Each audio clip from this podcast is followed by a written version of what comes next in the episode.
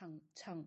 畅快的感觉，可能那一天的状况或前一天没睡好，所以整个身心非常的疲惫，哦，也不一定，哦，所以这种。不可预知的，或者是说本质上就是一个在历程当中发生的事情，好像刚刚在讲的是我我我觉得也有其他的面向可以来思考。那当然会接到我前面所说，哎，在这个过程里面是需要一个呃一个一个时间轴，哎，是开展哦。就是说我们在看可能干的问题或成长上的问题的时候，有时候是被那个问题追着跑，抓着那个点哦。可是如果说，诶，有一个时间轴的一种概念的话，哈，现在可能在，可能还在路上，还还走不到山脚，哈。那在在路上的感觉，就在想说，诶，这个这个这个问题一直在哪里？哈，今天会不会下雨？我去到那边，我还会，呃，我状况可以吗？哈，可能你半路就会很想回家了啦。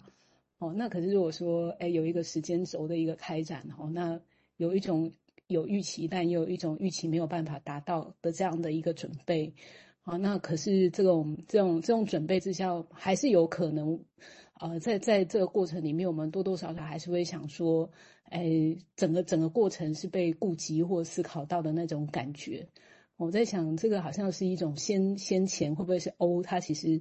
如果有有一些元素的话，呃，也可以说这会不会是这个？好像 Beyond 在在告诉我们，那里面有一些元素的东西，哈，就好像这个历程当中会发生的不确定的一个状态或者是事情。好，我先讲到这，谢谢。好啊，因为我们原定一月开始十二十二点四十到五十，我们预设多元发言，我们邀请发言哦。那，如果看看十二点四十的时候，看看那个谢现在有留言哈，愿不愿意发言？哦，真的可以的话，我们会。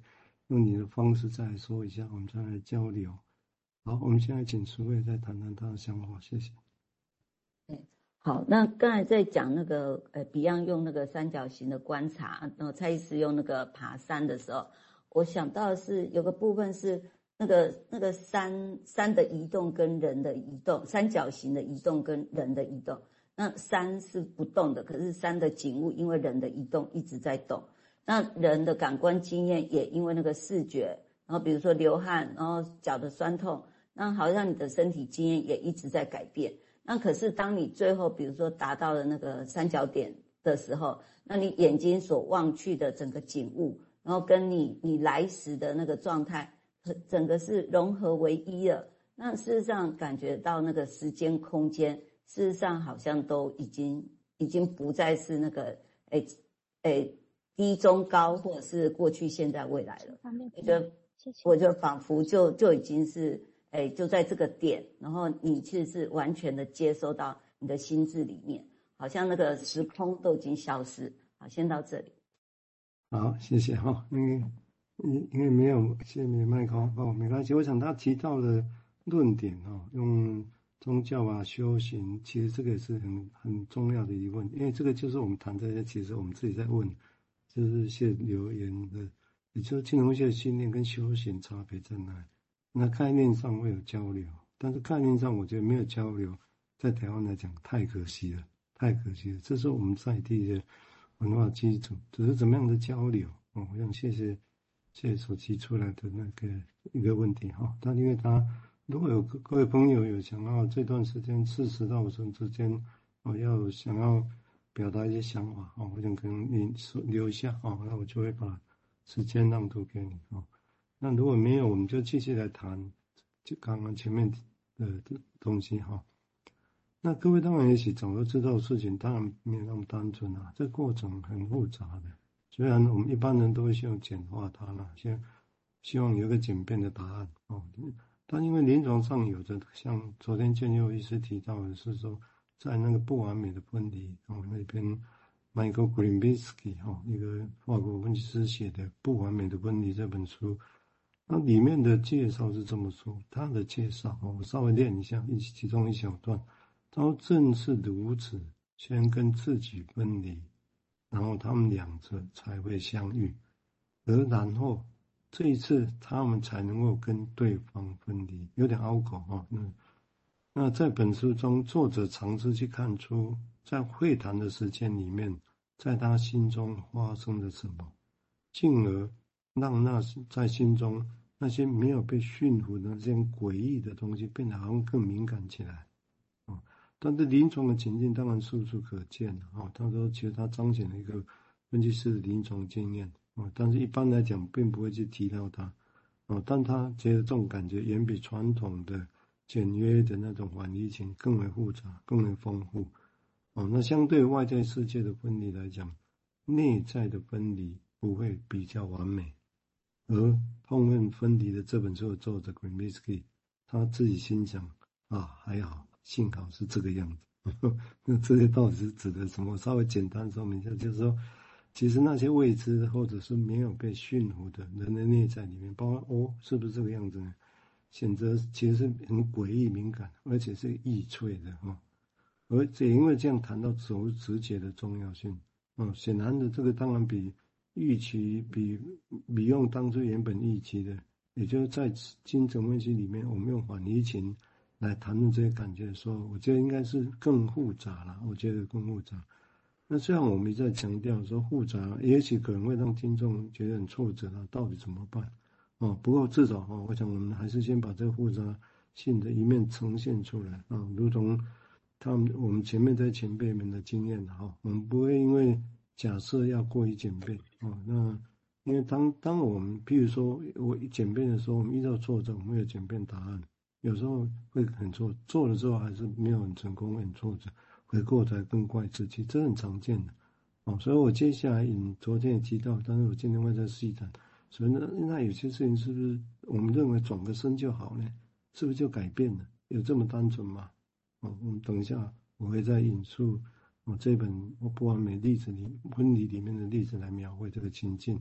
好，我们现在先请瑞金谈谈他的想法，谢谢。嗯，好，嗯，我想就是是不是可以先回应一下这个呃，就是我们的朋友的留言哈，就是谢的留言这样，谢谢你，呃，就是提出的这个呃心得哈，我觉得蛮有意思的。那嗯，有有上下两段啊，我我想我就先。啊，就第一段哈，那比较可惜是没有办法对话，不然应该会更清晰。关于你正在思考这个这个这个部分哈，那呃谢的留言是 transformation in O 和 transformation in K 这两个方法学很不同，就好像在《地海巫师》这本小说当中，格德对师父欧吉安说他都没有学到，这个是格德对 transformation in K 的期待。啊，那师傅欧吉安就说：“我已经有教了啊。”那这句话的意思是，呃，师傅的 transformation in O 的教学，两者产生的效用是不一样的。好，Beyond 谈到 O 的准则第一条，不再依赖所有形式的保证，就有如蔡医师所谈到的，不是在台北市公园保证安全的、有安全的地方可以活动哈。因此，transformation in O 的方法可能涉及到的是。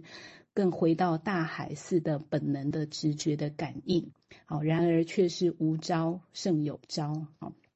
啊，我觉得这这一段其实，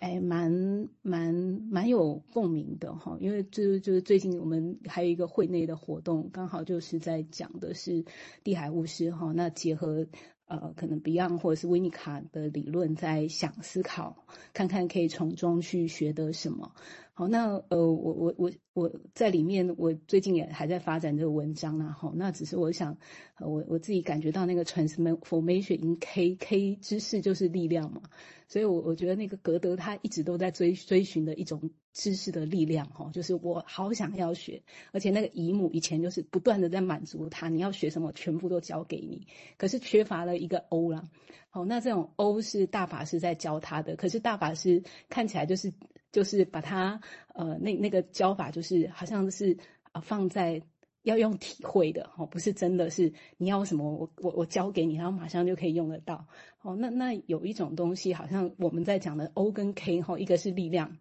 哦，那那我们另外一个技哈，就是说这种技能的技哈，那